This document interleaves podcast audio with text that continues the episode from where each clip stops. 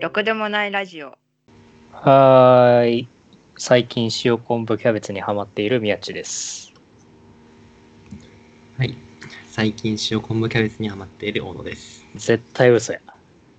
はい。ろくでもないラジオです。なんでバレたんだ？よろしくお願いします。お願いします。いや、本当に、本当にろくでもないですね。僕でもない。さあ、ろくでもないということで、まあ、あの、バスケの話をしましょはい、しましょう。う。はい。えっ、と、まあ、あの、私は日本の B リーグというバスケードをよく見るんですけど、私が一番見るのは、あの、どっちかというと、あの、B1 とかで、あの華やかな世界ではなく、えー B2、B3 というような、あの、チーム、場所の話で、まあ、あの、応援してるチームがそこにいるからっていう話なんですけど、うん。まあ、あの、応援してるチームがこぞって B3 に行ってしまったもんで、あるある。まあ、来シーズンの私はあの B3 ばっかり見るんじゃないかっていう疑惑がまあ、あるんですけれども、えっ、と、とんでもないニュースばっかりなんですね。ここのところ。えっ、と、まあ、あの、私のツイッターフォローしてくれる方は結構エクセレンスイメージが、まあ、あるのかなと思うんですけど、私はもう一個サンレーブス、東京サンレーブスっていうね、あのチームを昔から、まあ、できた頃から応援してるわけですよ。まあ、このチームはずっと BJ リーグから B3 に行って、で、まあ、細々と活動してきたチームなんですけど、なんかどうも来シーズン出ないらしく、ありましたね。なんかどうも一回 B3 リーグを大会すると。大変な状況で。で、まあ、あの、やっぱり基盤のところであるスポンサーであったり、親会社であったりっていうところで、まあ問題が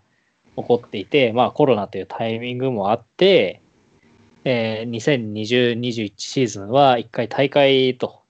で、そういうスポンサーであったり、そういう事業の基盤をしっかり整えた上で、2021-22シーズンに、まあ、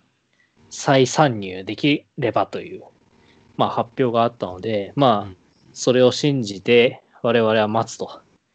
えーいうことになるわけですね。で、まあ、前前進っていうと、ちょっと、まあ、いろんな方からお叱りを食らう可能性もある問題なので、一応、まあ、前にあったチームというふうに言わさせていただきますけど、もともと東京っていうのは東京アパッチという、えーチームが BJ リーグにありまして、そこも、まあ、やっぱり最初の方は結構強いチームだったんですけど、そこも結構、まあ、なかなかうまくいかなくなったっていうタイミングがあって、で、東日本大震災を契機に、まあ、当時のトップスポンサー、親会社のところが、まあ、降りてしまって、で、活動休止っていう状態に、まあ、追い込まれてしまったわけですね。実数上の、まあ、消滅ですよね。で、そこから、まあ、1年経って、サンレーブスっていう全く新しいチームが、まあ、できて、ここまで活動はしてきたわけですね。で、まあ、結構ね、各リーグで活躍するような選手も輩出してきて、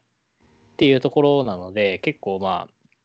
そこがまあ来シーズンいないっていうのは、まあ寂しさもありますし、まあ、せっかくまたエクセレスが戻ったのになっていうタイミングで、で、日程発表されて、ああ、いねえわ、やっぱりっていう、ね、ところがどうしてもあるのでね、なので、まあ、再来シーズン、2021シーズン、2021、22シーズンになんとか戻ってきてほしいなと、まあ、願うばかりではあります。で、まあ、そんな気を紛らわせてて、まあ、また秋から見に行こうかと思ったら B3 は、ね、年明け開幕とい、う。えー発表になりまして、どうしてもね、あの、B1 とか B2 って、まあ、ソフトバンクっていうメインスポンサーがいて、あの、ある程度放映権、放映権料が入るんですよ。試合が放送されて、その、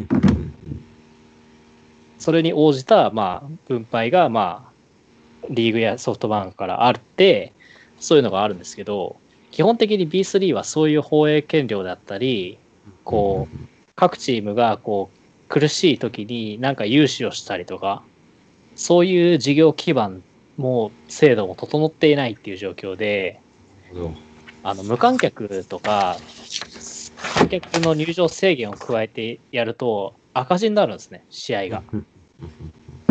明らかに。1試合あたりが赤字になっちゃうので、ってなると、やっぱり B3 の事業規模、各チームの事業規模を考えると、現状その入場制限の可能性がある年内は厳しいだろうと。っていうことで、思い切ってもう1月開幕の6月まで、うーん。1チーム40試合かな。えっ、と、まあ、サンレーブスが出れなくなって、エクセレンスが入って、まあ、佐賀が昇格して、11チームなので、えっ、と、い各チームと4回戦総当たりかける10で40試合。だからまあ、試合がない週とかもあるんですけど、奇数なんで。うんうんうんで、まあ、思い切って40試合と。ホーム20試合、アウェイ20アウェイ20試合なるほどと。いう形なので、えっ、と、B3 のファンからすると暇なんですよね。年明けまでねえのかと。まあ、あの、通常通り行われれば天皇杯の予選とかもあるから、うんうんうんまあ、そこぐらいかなって感じですけど、あこれは大変な時にまた B3 に戻ってしまったな、エクセレンスはって感じなんですけど、まあちょっとそれを楽しみに生きるしかないんですよね。B1、B2 を見て気を紛らわせながら。ね。で、まあ、えっ、と、来シーズン、その再来シーズンか、2021、22シーズンの B3 は、えっ、と、その11チーム予定にプラスして、まあ、サンレイブスが戻ってきてくれることを信じ、プラス、えっ、と、あの、某ジャパネットホールディングスという、はいはいはいはい超超巨大企業がですね、えー B リーグへの参参入意向を示しまして、えーうまいこと参入審査を事業をつ基盤を作って合格すれば2021-22シーズンから長崎が B3 に参入すると。ワクワク。もうこれ喋って配信されてる頃には多分チーム名も決まってるはずですが、うんうんうんえージャパネットですね。まあ、あの、 V・ファーレン長崎とかの、まあ、親会社でもあるわけですが、そこが、まあ、えー参入すると。で、えー長崎もどうも多分、ジャパネットさんの、とかの、まあ、主導のこともあり、多分、長崎市内かなんかにしっかりとアリーナが立つという計画があるそうなので、まあそこを足がかりにおそらく B1 に行きたいんでしょうと。ね、あの、お隣に佐賀っていう、あのこちらもサガン鳥栖さんのと非常に近しはいはいい。チームが、えー今シーズンから B2 に上がったわけで、ね、そこには負けてられないと いう形ですね。なんか今日7月17日ですけど、今日、今日付けで、えっ、と、GM が決まってましたね。ゼネラルマネージャーが伊藤拓馬さんという、あの、元アルバルクのヘッドコーチで、藤拓じゃない。えー伊藤大志選手のお兄さんですね。ほー彼が、えーそのジャパネットチームの、えーゼネラルマネージャーになるというのが発表されてたので、ああ、これ本気なんだなと。非常にうまくいって何年先になるか分かんないですけど、まあね、多分 B1 っていうところをはっきりと目指してるチームなんでしょうし、えー B1 に行ったら、まあ、長崎県出身の選手とかね、えーまあ、あの、一番い多分つ有名な例で言うと田中大輝っていう例がいますけど、田中大輝以外に知らないんだけど、いるのかな？まあ、いるとは思うんですけどね。まあ、一番のビッグネームがいますけどね。うんうんうん。まあ、あの我々としてはあの遠征先が増えるっていう、そうね、我々としても非常にね、あの素晴らしいというところで、まあ、あの、前々からこのラジオでは言ってる通り、えーこのラジオは、えー茨城の中村浩平選手を、えー応援するラジオというところになってるんですが、えっ、と、まあ、私は、あの、来シーズンも、えー基本的に、この大野を、えーいろんな B リーグの会場に引きずり回そうと。しかしさ、あれね、はいはい。地方に行くときってさ、はいはい。どうやって僕らは営業しようかね。そうなんですよね。まあ、やっぱりね、うん。せっかく行くのであればっていう、うんうんうん。まあ、もちろんね、あの来シーズンアウェーに我々が入場できるかっていう保証もまだない。じゃないんですけど、何かチャンスがあるならね、一応考えてるのが、えっと、まあ多分電車とかで行くパターンが多いと思う。電車とかバスとかで。うで、行って、えっと、まあ宿泊とか歩きだったら、ん、うん、一回ロッカーにぶち込んどいて、うん、翌日にね、それ使って売るとかはいいと思うんだけど、うん。ちょっと行くまでも大変だしなとちょっと思ってて。まあ、現状のこの情,、うん情勢を考えると、車っていう手段も十分に考えられはするので、なるほど、なるほど。バスとかはちょっとリスクがあるかなっていうことを考えると、こう車でもう、はるばる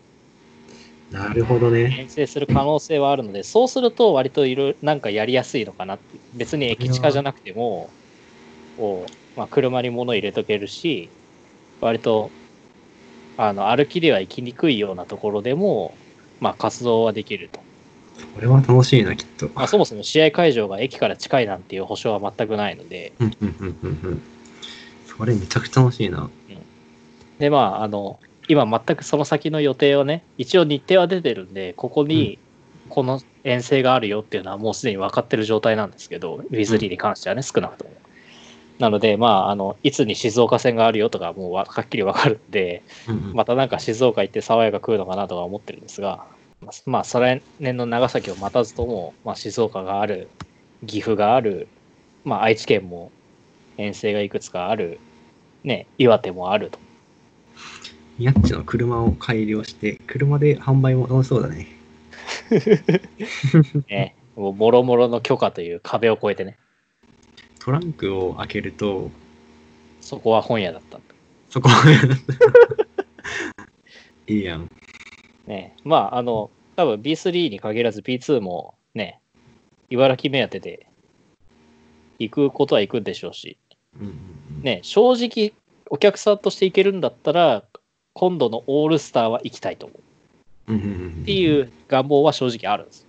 あの、来年、来シーズン、20シーズン、20、21シーズンの、えー1月に B リーグオールスターゲームが